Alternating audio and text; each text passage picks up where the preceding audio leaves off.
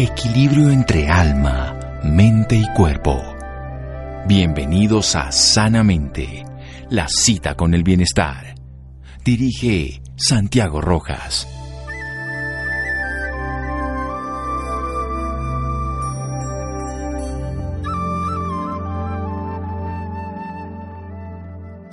Buenas noches a todos nuestros oyentes. Soy Laura Roper y como todos los viernes los estamos acompañando hoy para contarles sus historias de vida. El 25 de octubre de cada año se conmemora el Día Internacional de la Talla Baja, la condroplasia y otras displasias esqueléticas con enanismo conocidas por sus siglas ADEE. La fecha fue elegida en honor al actor estadounidense Billy Barty, uno de los primeros actores de talla baja, pionero en el trabajo de los derechos de las personas con esta condición. En la noche de hoy se encuentra con nosotros Cari Rojas. Ella es cartagenera con esta patología física llamada condroplasia.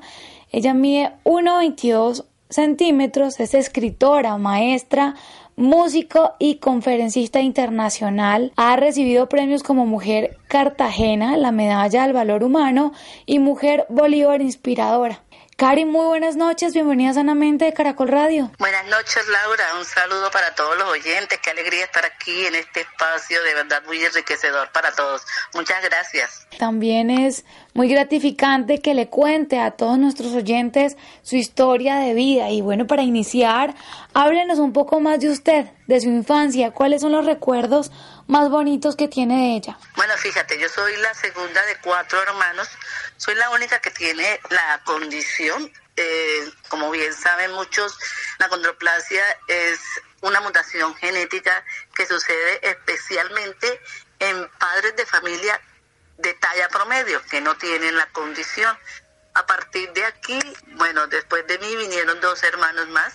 Yo siempre recuerdo que mi mamá tenía mucho miedo de tener otros hijos porque pensaba en aquella época, hace 52 años, no había de pronto toda la información, eh, la orientación médica que recibió fue, digamos, muy pesimista. Decían que yo no iba a vivir más de 10 años, que no iba a caminar, que no iba casi ni a poder hablar, que por todo el estigma social de pronto no me iba a sentir muy bien conmigo misma, en fin, fue como muy oscuro todo el panorama que le pintaron. Cuando ella pues estaba planeando de pronto tener más hijos, un médico le, explicó y le dijo que esta condición genética era como una lotería, y algo muy bonito que recuerdo que fue cuando ella me contó, yo le dije, bueno, soy el premio mayor de la familia y creo que todo el mundo se quiere ganar la lotería. Después de esto, pues vinieron dos hermanos menores y yo me di cuenta que tenía la condición, pues porque ellos iban creciendo más que yo, lo mismo mis, mis amistades, mis amigos y amigas de ese tiempo.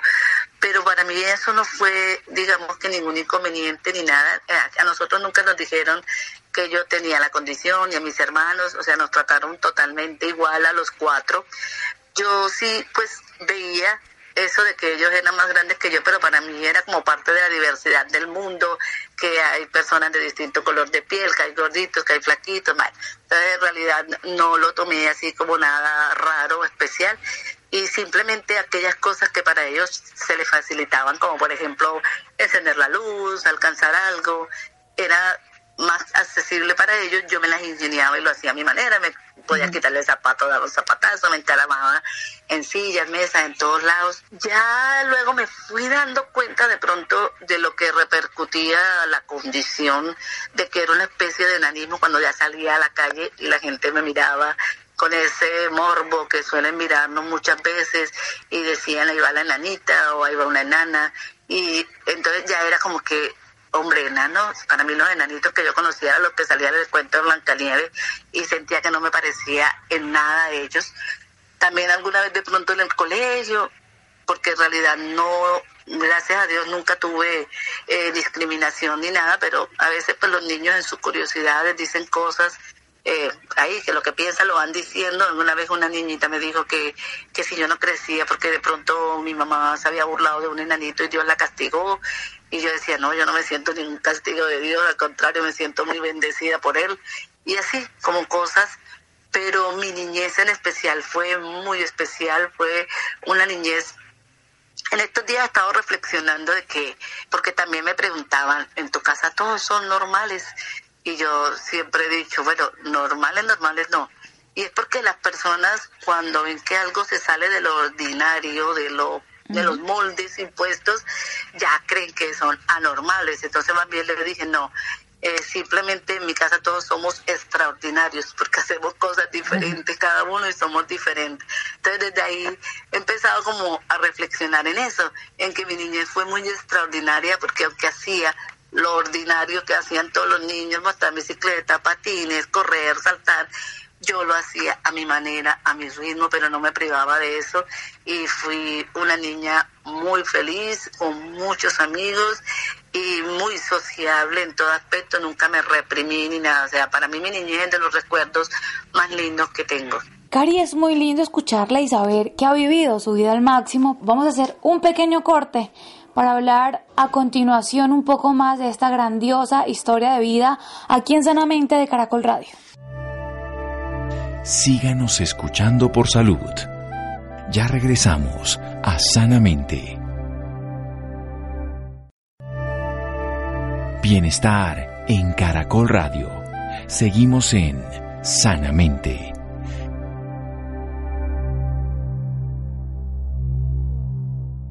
Continuamos en Sanamente de Caracol Radio hablando con Cari Rojas. Ella es cartagenera, nació con acondroplasia, pero su patología no ha sido un obstáculo para llegar lejos. Es escritora, maestra, músico y conferencista internacional. Usted nos cuenta que tiene tres hermanos más.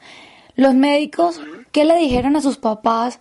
¿Por qué nació usted con esta patología? ¿Qué pasó allí?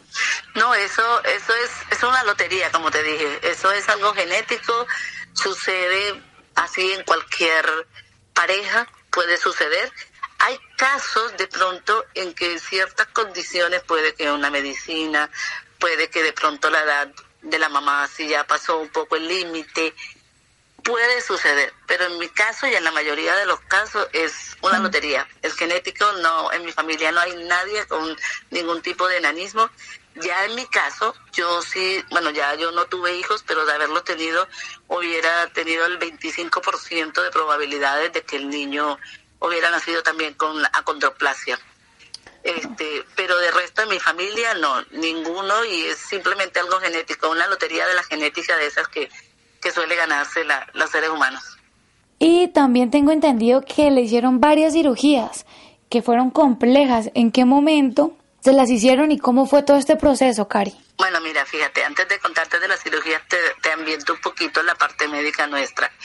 Nosotros somos muy propensos, por ejemplo, hay muchos niños que nacen con hidrocefalia, en mi caso no fue ese.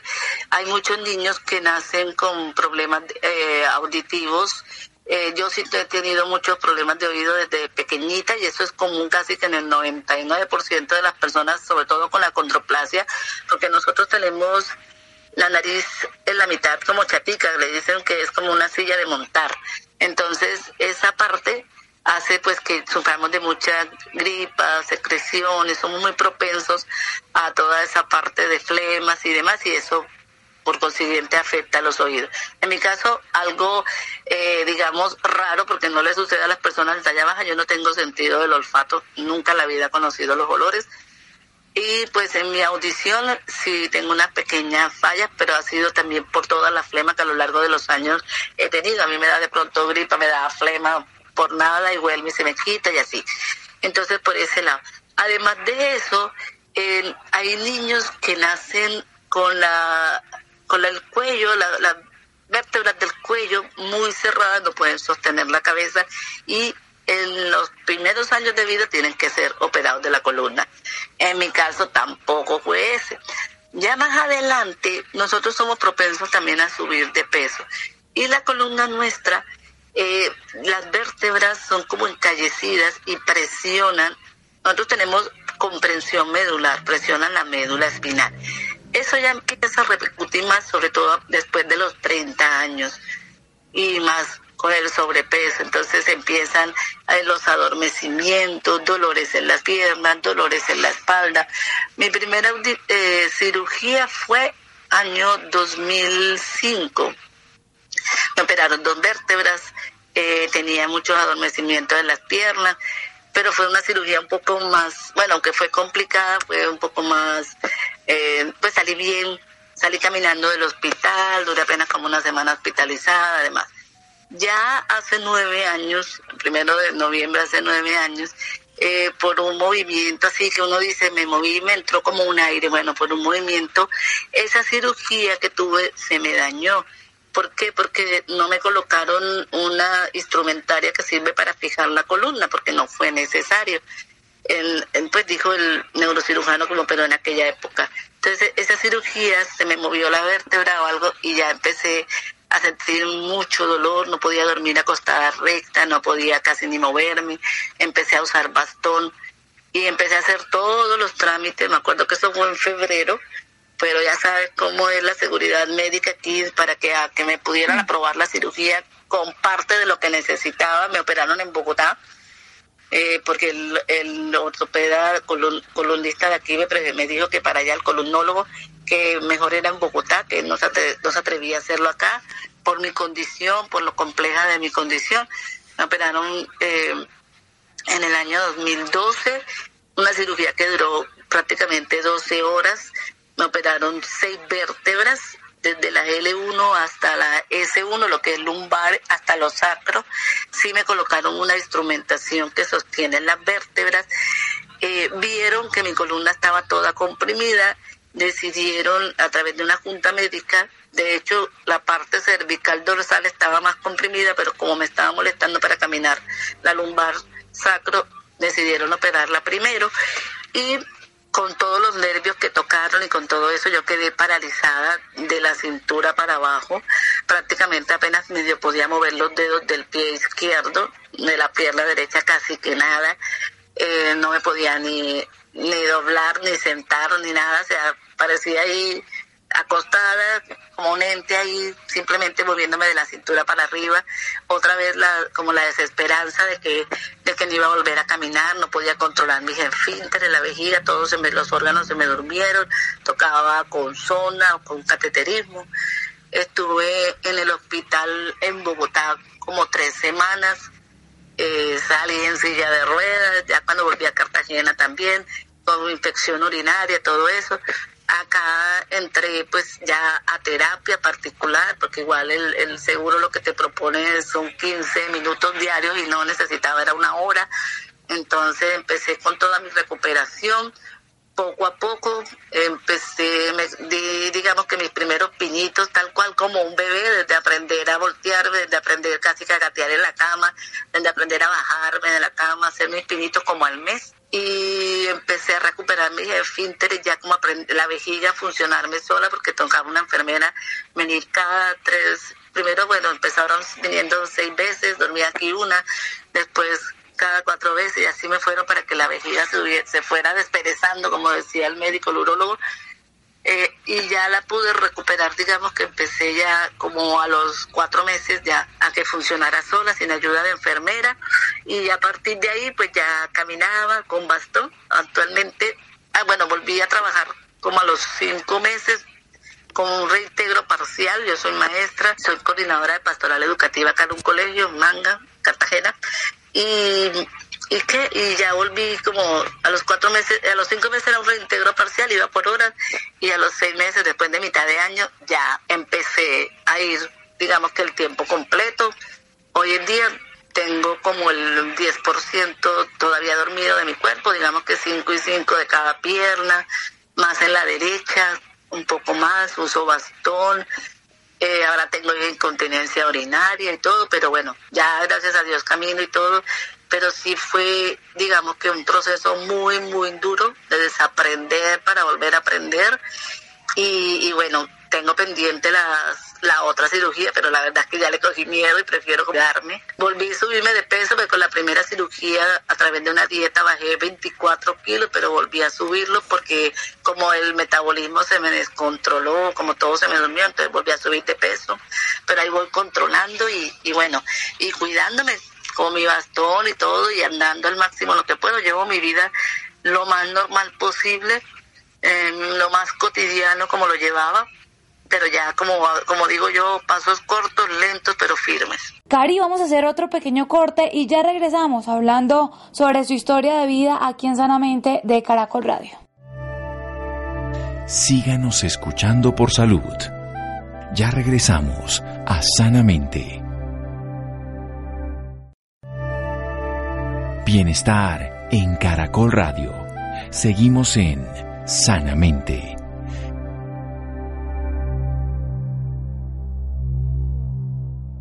Continuamos en Sanamente de Caracol Radio hablando con Cari Rojas sobre su historia de vida. Que, que, es maestra, ¿cómo, ¿cómo ha manejado esto con todas estas cirugías, con todos estos procedimientos? ¿Cómo ha sabido llevar todo esto, Cari? Bueno, fíjate, para mí el ser maestro, por un lado a nivel social, antes de, de contestarte de la cirugía, es digamos, como algo grande porque es una manera de educar a la sociedad en transformar miradas, sobre todo ante una condición que está muy estigmatizada por la risa, el morbo, la discriminación y sobre todo la no accesibilidad a todo lo que necesitamos tener accesible todos los seres humanos. Y por otro lado, en cuanto a mis cirugías y demás, bueno, yo trabajo especialmente con con todo el colegio, porque soy coordinadora, pero especialmente con los más grandes, con los adolescentes, siento que a lo largo de todo ese proceso he despertado en, ellos como la, la solidaridad Allá tú puedes ver que si yo voy cargada, cualquier estudiante se acerca a ayudarme a cargar el bolso, eh, si tengo que bajar un escalón o algo que se me dificulta, pero lo hago, me dan la mano, están siempre como pendientes, si me voy a sentar me sostienen la silla.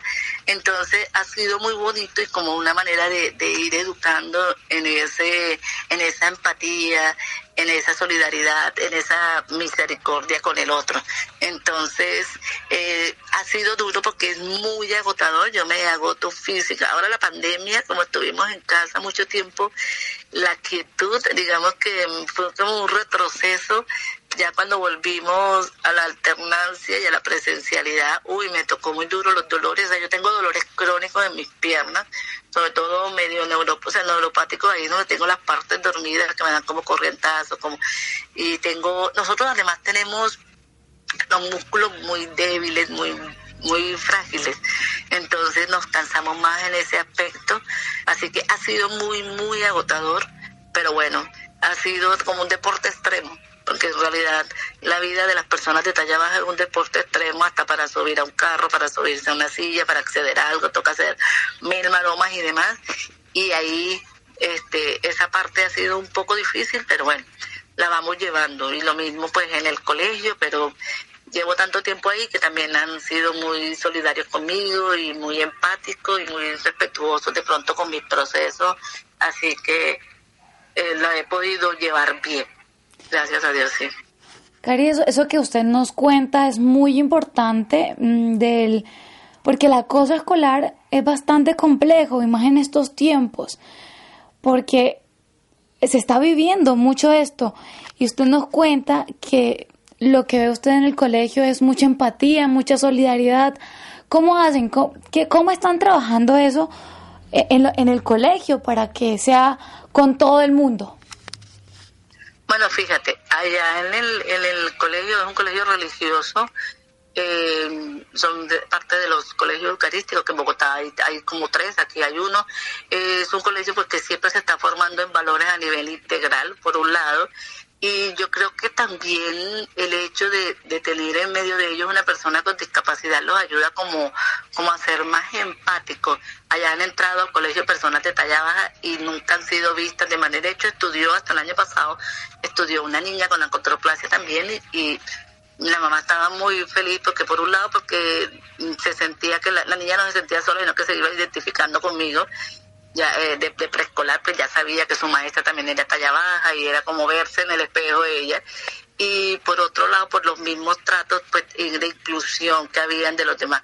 Puede que haya normalmente problemas entre niños, porque no se entienden o algo, pero a nivel, por la formación en valores que damos, es que ya es como una formación integral, es como, es como un trabajo ya de todos y es parte de la, digamos que de la filosofía del mismo colegio desde lo religioso y de los valores que nosotros inculcamos, entonces a enseñar como al respeto y si de pronto vemos que cualquier caso brota de pronto de discriminación o de pelea o algo, enseguida lo atacamos de fondo para evitar a que pase a ya un, a un bullying o así, como un acoso escolar más grande.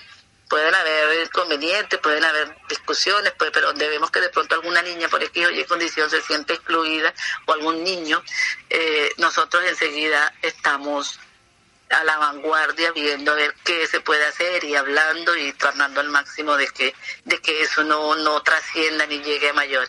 Entonces por ese lado eh, digamos que es un trabajo de todo no solamente porque está Cari ahí sino de todo y de pronto lo mío lo que ha servido es como para ayudar más que todo frente a la diversidad, a la, discapacidad y, y, eso, como a la solidaridad con las personas de pronto que, que lo necesitan un poquito más. Claro, es algo súper importante y que debería ser en todos los colegios, porque se necesita y más en estos tiempos. Cari, hay algo súper importante también sobre este tema, que es cuando nace el bebé. Hay muchas mamás que se asustan, que tienen miedo, que no saben qué va a pasar lo que usted nos contaba con su mamá que le daba miedo tener otro hijo o otros hijos. ¿Cómo manejar esto, Cari? ¿Qué le dice usted a esas mamás o a esas o a las personas que, que están que nacieron con esta condición y no no han podido manejarla de la manera como usted la manejó desde niña? Bueno, fíjate, eh, eso es algo que lo sufren mucho, no solamente las mamás con niños de talla baja, sino con cualquier discapacidad. Eh, hay mucha desinformación. ¿Qué hace de pronto una mamá hoy en día? Bueno, hoy en día, fíjate, la talla baja, la condroplasia en especial, se puede detectar desde el embarazo, desde una ecografía. Entonces, lo primero que de pronto hacen los papás, además de escuchar el parte médico, aunque también hay muchos médicos que de pronto les falta la ética a la hora de dar noticias, porque yo he acompañado a madres de familia que dicen, el médico me dijo cuando me quería explicar que mi niño venía con una condición, dijo, ¿usted conoce los enanitos de los circos? Bueno, así va a ser. Mm. Entonces, a veces son como muy duros en ese aspecto y lo otro, aunque también hay médicos pues que orientan bien y lo que hacen es decirles vayan, busquen asociaciones. Hoy, gracias a Dios, hay asociaciones en todos los países. En Colombia hay varias. Yo pertenezco a la Asociación Pequeños Gigantes de Colombia, que fue la primera en, Colombia. Está en Bogotá. Eh, y aunque aquí en Cartagena también hay otra asociación a la que acompaño y, y asesoro también, este, pues en esta estoy de toda la vida desde que empezó, que empezó como en el año 2006, 2004, por ahí. Bueno, eh, buscan, buscar apoyo como en alguna asociación, en algún grupo. No buscar eh, información en Google del aspecto médico o algo, porque a veces la información en Google, en Google cuando tú buscas un enanismo o algo, la, la, lo que vas a encontrar no va a ser muy motivante, ¿ya? Eh, puede que ya te remita también a, distintas asociaciones y fundaciones, pero por lo general tratan de buscar ahí esa parte y les va la información muchas veces que encuentran no es. Desde que apareció el internet, ese fue mi ideal cuando empezó el tema de ya del internet. Los primeros escritos que yo hice fue como reflexiones, motivaciones, especialmente a los padres de familia. A partir de ahí me empezaron a contactar muchos y empecé con ese acompañamiento porque a veces, bueno, aunque las personas de talla baja de hoy en día, ya los adultos que vienen, digamos que debajo de mí, porque ya yo estoy un poquito más mayorcita, ya son más abiertos en el tema, hay muchos referentes, hay mucha gente, como decía Sabatera, hay mucha gente pequeña haciendo cosas grandes en el mundo, hay muchos, muchos que están trabajando desde distintos campos, desde distintas profesiones y son eh, referentes eh, frente a la talla baja y activistas de, de, todo esto, de los derechos de inclusión. Entonces ya los papás tienen a quien contactar, a quien conocer, a quien buscar. Eh, hoy, por ejemplo, por internet, en la Asociación de México, que son muy amigos míos, alguien de Colombia escribió y de una vez la remitieron de mí. Entonces estamos así como en una red de apoyo a nivel mundial. Ahora con el Día Mundial más todavía. En Facebook hay páginas de lo que quiera, de frente a la talla baja, entonces es muy fácil eh, los digamos que la, la, activista a nivel de país, los referentes a nivel de país de países nos conocemos entonces si recurren a alguno y necesitan de algún país lo remiten frente a las asociaciones que hay en cada país. Aquí hay varias asociaciones también. Entonces yo digo eso, que buscar apoyo en, en grupos, en asociaciones, en fundaciones que tengan que ver con la talla baja para que de pronto les den. Hay grupos de mamás y de papás también de personas de talla baja. De hecho, casi siempre las primeras asociaciones las hacen son los padres de familia. Hoy en día, ya estos adultos, digamos que entre los 30 y 40 años que vienen más abajito de mí, ya se dedicaron a hacer fundaciones, ya han lanzado nuevos proyectos. Eh, por ejemplo, está lo del Día Mundial. Bueno, el Día Mundial eh, nació de México, pero eso se regó por todos lados y todo el mundo. Ya en Colombia es ley, ya lo tenemos aprobado por ley el Día Mundial el 25 de octubre, que tú lo mencionabas. Estamos soñando aquí en Colombia con una idea muy especial en México que se llama el escalón universal, que consiste en que por ley o decreto todas las entidades públicas eh, tengan un escalón ya sea fijo o accesible que nos permita acceder a mostradores, a vitrinas, a a escritorios, aparte donde, por lo menos tú vas a ir a, un banco, a una ventanilla y no alcanzamos, los cajeros los han bajado por las personas de silla de ruedas y ya son un poco accesibles, pero hay cajeros que no son accesibles para nosotros. Entonces, una cantidad de cosas que, que todavía necesitamos pero frente a los padres de familia que busquen una asociación cercana, que busquen adultos de pronto que los pueden acompañar, yo siempre estoy abierta para que me pregunten lo que quieran, sin vergüenza, sin pena, que yo estoy abierta porque hay muchas preguntas e inquietudes que tienen ellos, que qué les puede responder a sus hijos cuando les pregunten, cómo los oriento para que aprendan a ir al baño solo, porque el ir al baño nosotros es toda una odisea también, el aprender a hacerlo, el baño es toda un, es un deporte extremo también. Entonces hay papás que no saben a veces a quién recurrir. Y pues yo siempre estoy con las puertas abiertas. En mis redes sociales acompaño a mucha gente, pertenezco a casi todas las fundaciones que hay a nivel mundial, estoy ahí, las sigo y nos comunicamos. Entonces eso, que busquen una red de apoyo de padres de familia, de alguna asociación y de algunas personas de talla baja, que hoy en día hay información esperanzadora para todos. Cari, ¿y usted dónde la pueden encontrar las personas interesadas? Bueno, fíjate, en mi Instagram, que es arroba carisrojas con K y Y, 1528. Y en, el Facebook también está Cari Rojas. Hay una página que es personal, pero como esa ya me limitó los 5000 seguidores, entonces estoy en una página ya que es Cari Rojas. Esas que tienen como páginas de fan. Bueno, ahí, ahí también acompaño a mucha gente. Entonces, sí, ahí a disposición de, de todo el mundo, el que quiera y el que necesite. Bueno, súper importante. Y Cari, antes de terminar la entrevista, quiero que nos hable de los premios que se ha ganado. ¿Cómo fue esto? ¿Cómo empezó esta iniciativa para, para estos premios? Bueno, fíjate, de pronto desde mi activismo, desde las mismas conferencias, porque a mí me ha importado más que todo que mis conferencias, eh, yo empecé dando conferencias en colegios, en universidades, porque para educar a la sociedad hay que empezar por niños y jóvenes que son los que estamos formando para que sean, digamos, que adultos con una mirada transformada ya, e inclusiva. Entonces, toda esa labor social de pronto de ir a grupos parroquiales, a colegios, a empresas, empezó como a hacer eco aquí en Cartagena y alguna vez me dieron, como en el año 2004, el de Mujer Cartagena, para el Día de la Mujer casi siempre son esas menciones que buscan mujeres que han sido líderes de pronto de algún proyecto que se han destacado aquí en la ciudad. Eh, también luego me dieron una medalla, una fundación que se llama Actuar por Bolívar, también reconoció toda esa parte formativa de mis conferencias, de mis charlas, y me dio la medalla del valor humano. Más adelante, eh, una fundación que es nacional que va como en las ciudades buscando mujeres inspiradoras, me dio un reconocimiento desde la parte educativa como mujer inspiradora y la alcaldía de Cartagena y el departamento Bolívar eh, también para un Día de la Mujer en el año 18 me dio el de Mujer Bolívar. Eh, son esos reconocimientos de pronto que, que estimulan o que, que hacen visible también, digamos, esa esa labor que hago como en mi día, en mi día, ya yo no lo hago así como, como, como un trabajo, sino como parte de mí por, por transformar un poquito la sociedad.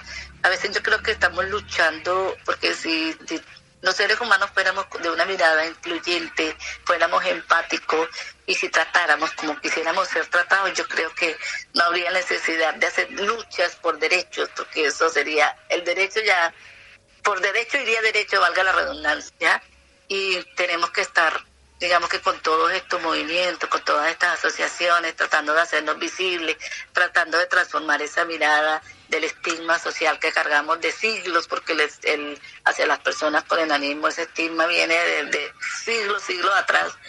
También la parte inclusiva de, que tener un país, una ciudad donde podamos ser, tener todo accesible como cualquier persona. Este, entonces, y también sobre todo trabajar mucho, porque a veces, fíjate, los seres humanos tenemos que luchar por reparar una autoestima que la sociedad te rompe y no debe ser así, ¿no? Entonces, como trabajar, como en inculcar un poco esos valores y, educar a la sociedad y a las nuevas generaciones y sobre todo a esta generación que viene como con esas ganas de inclusión, de diversidad, de derechos para que esta sociedad y este mundo sea diferente. Entonces, esos reconocimientos, digamos que son parte como de, esa lucha de, de mi día a día. Cari, es súper impresionante y muy merecidos todos estos premios.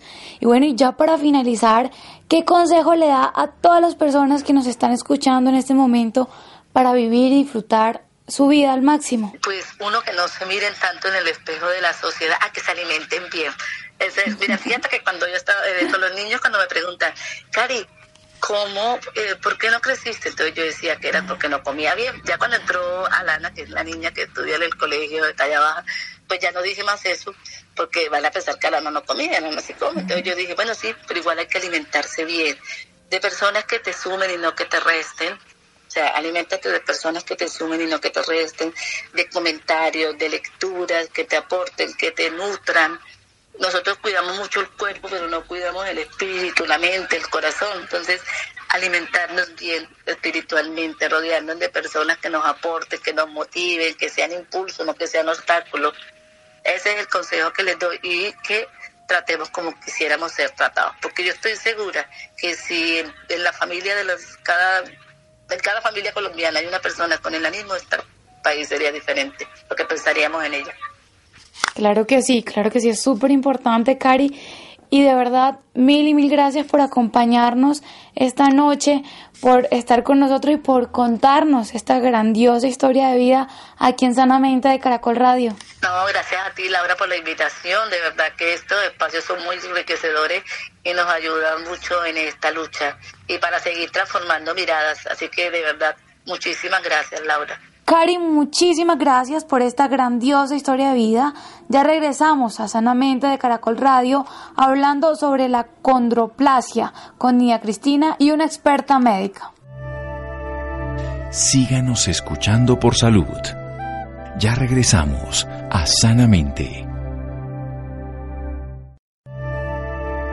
Bienestar en Caracol Radio. Seguimos en Sanamente.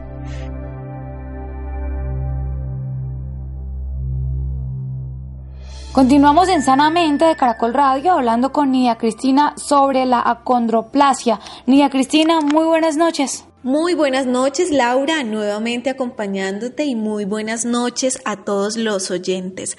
Laura, el 25 de octubre de cada año se conmemora el Día Internacional de la Talla Baja, la condroplasia y otras displasias esqueléticas con enanismo. La fecha fue elegida en honor al actor estadounidense Billy Barry, uno de los primeros actores de talla baja, pionero en el trabajo en favor de los derechos de las personas con esta condición.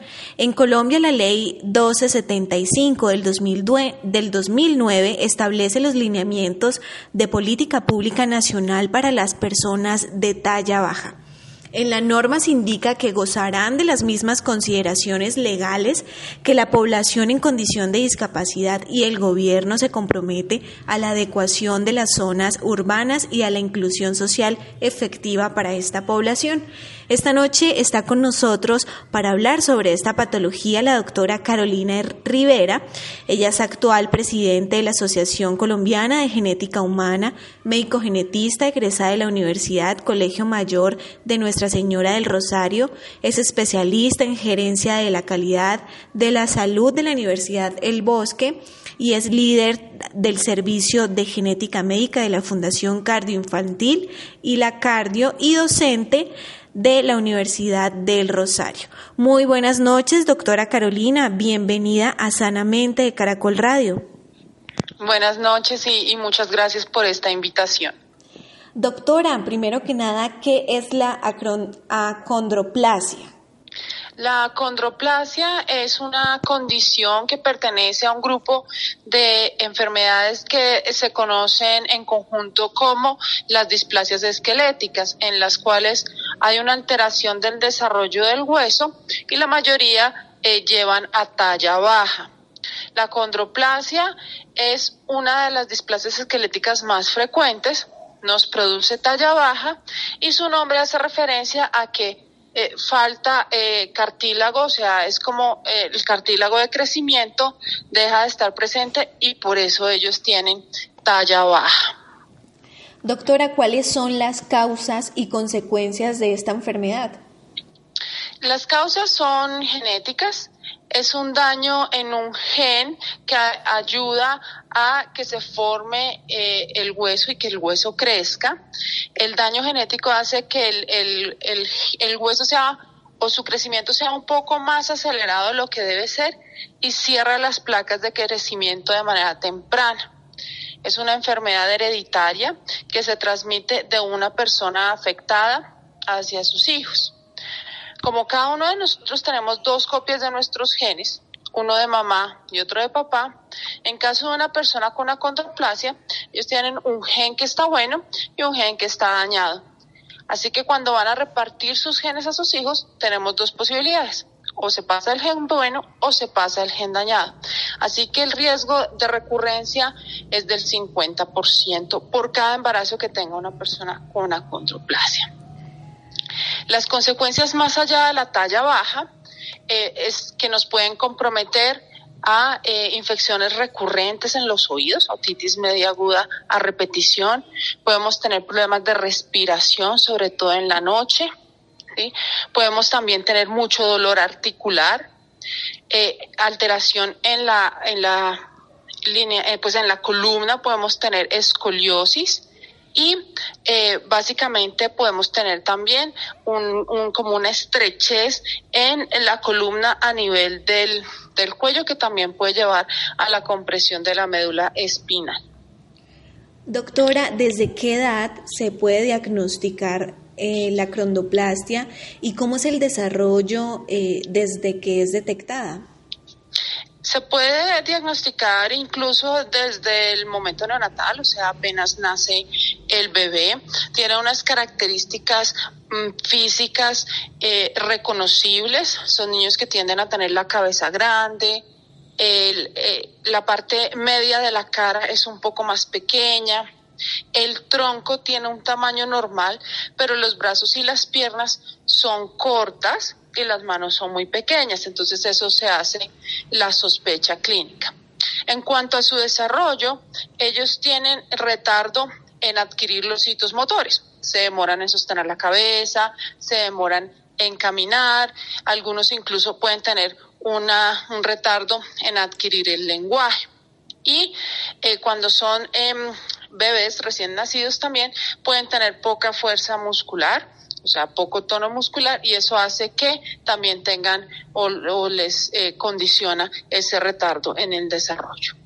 Luego ya ellos empiezan a, crecer y a tener un desarrollo normal, pero siempre van a estar en la talla baja. Así que hay curvas de crecimiento y curvas de neurodesarrollo que están diseñadas para las personas con acondroplasia para poder hacer un adecuado eh, seguimiento a todo su crecimiento. ¿Cuál es el impacto que genera a una persona que padece de esta condición? ¿Cuáles son esos desafíos que desde niño pueden ser abordados? Desafortunadamente, el mundo en el que vivimos no está diseñado para personas con talla baja y mucho menos para personas con talla tan baja como la condroplasia, que incluso pueden tener tallas de aproximadamente 130 centímetros. Así que ellos tienen que adaptarse a esta cotidianidad e incluso eh, desarrollarse ¿sí? Eh, en estas áreas eh, igual que sus, que sus pares. Em, de tiempo atrás ellos han sido considerados como em, unas personas que tendían a ganarse la vida en los circos. Entonces, adicionalmente, ellos tienen que luchar contra ese estigma que quedó de estas épocas y demostrar que realmente pueden tener un desarrollo personal y profesional en cualquier área que deseen. Y eh, otro de los, de los eh, también desafíos que pueden eh, presentar es el difícil tratamiento que hay para la talla baja y las complicaciones que puede tener la enfermedad a largo plazo. Doctora, la familia normalmente y en cualquier condición es fundamental para animar, para ayudar en sus necesidades y sobre todo porque, pues, como lo decía, desde niños se ven afectados con el matoneo, el acoso o el bullying debido a su apariencia física. ¿Cómo manejar esta situación, doctora?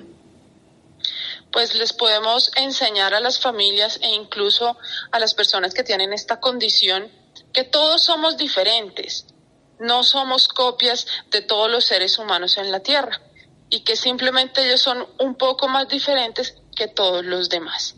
Y tratar de no centrar la vida en torno a la condroplasia, porque realmente es una condición que no nos va a limitar un adecuado desarrollo de personalidad. Pero yo creo que lo más fundamental es enseñarles que las diferencias también son importantes en nuestra vida cotidiana. Doctora, ¿cuáles son esas complicaciones que a futuro puede tener una persona con esta condición? El dolor articular es una de las principales que se empieza a ver, sobre todo en la adultez. Problemas de columna como la escoliosis también son muy frecuentes. Eh, complicaciones a nivel de oído por las infecciones que hacen a repetición. Podemos tener después algo de sordera y la compresión de la médula espinal a nivel del cuello también es una de las complicaciones frecuentes que también eventualmente puede limitar un poco el movimiento. Doctor, ¿alguna recomendación o algún consejo para nuestros oyentes?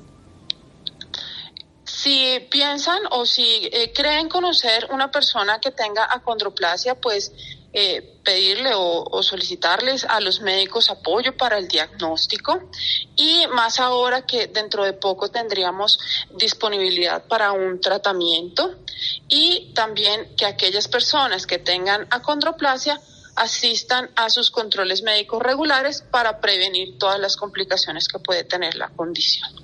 Muchas gracias, doctora Carolina, por esta información y recordarle a las personas que nos acompañan esta noche que debemos conocer y entender estas patologías, pero sobre todo respetar y ser amables con estas personas porque no es para hacerles un favor a ellos, sino porque son personas normales con simplemente distintivos diferentes. Laura, doctora Carolina y a todos nuestros oyentes les deseo una feliz noche. Muchas gracias, Nia Cristina, por esta valiosa información y muchísimas gracias a todos nuestros oyentes por acompañarnos una noche más aquí en Sanamente de Caracol Radio.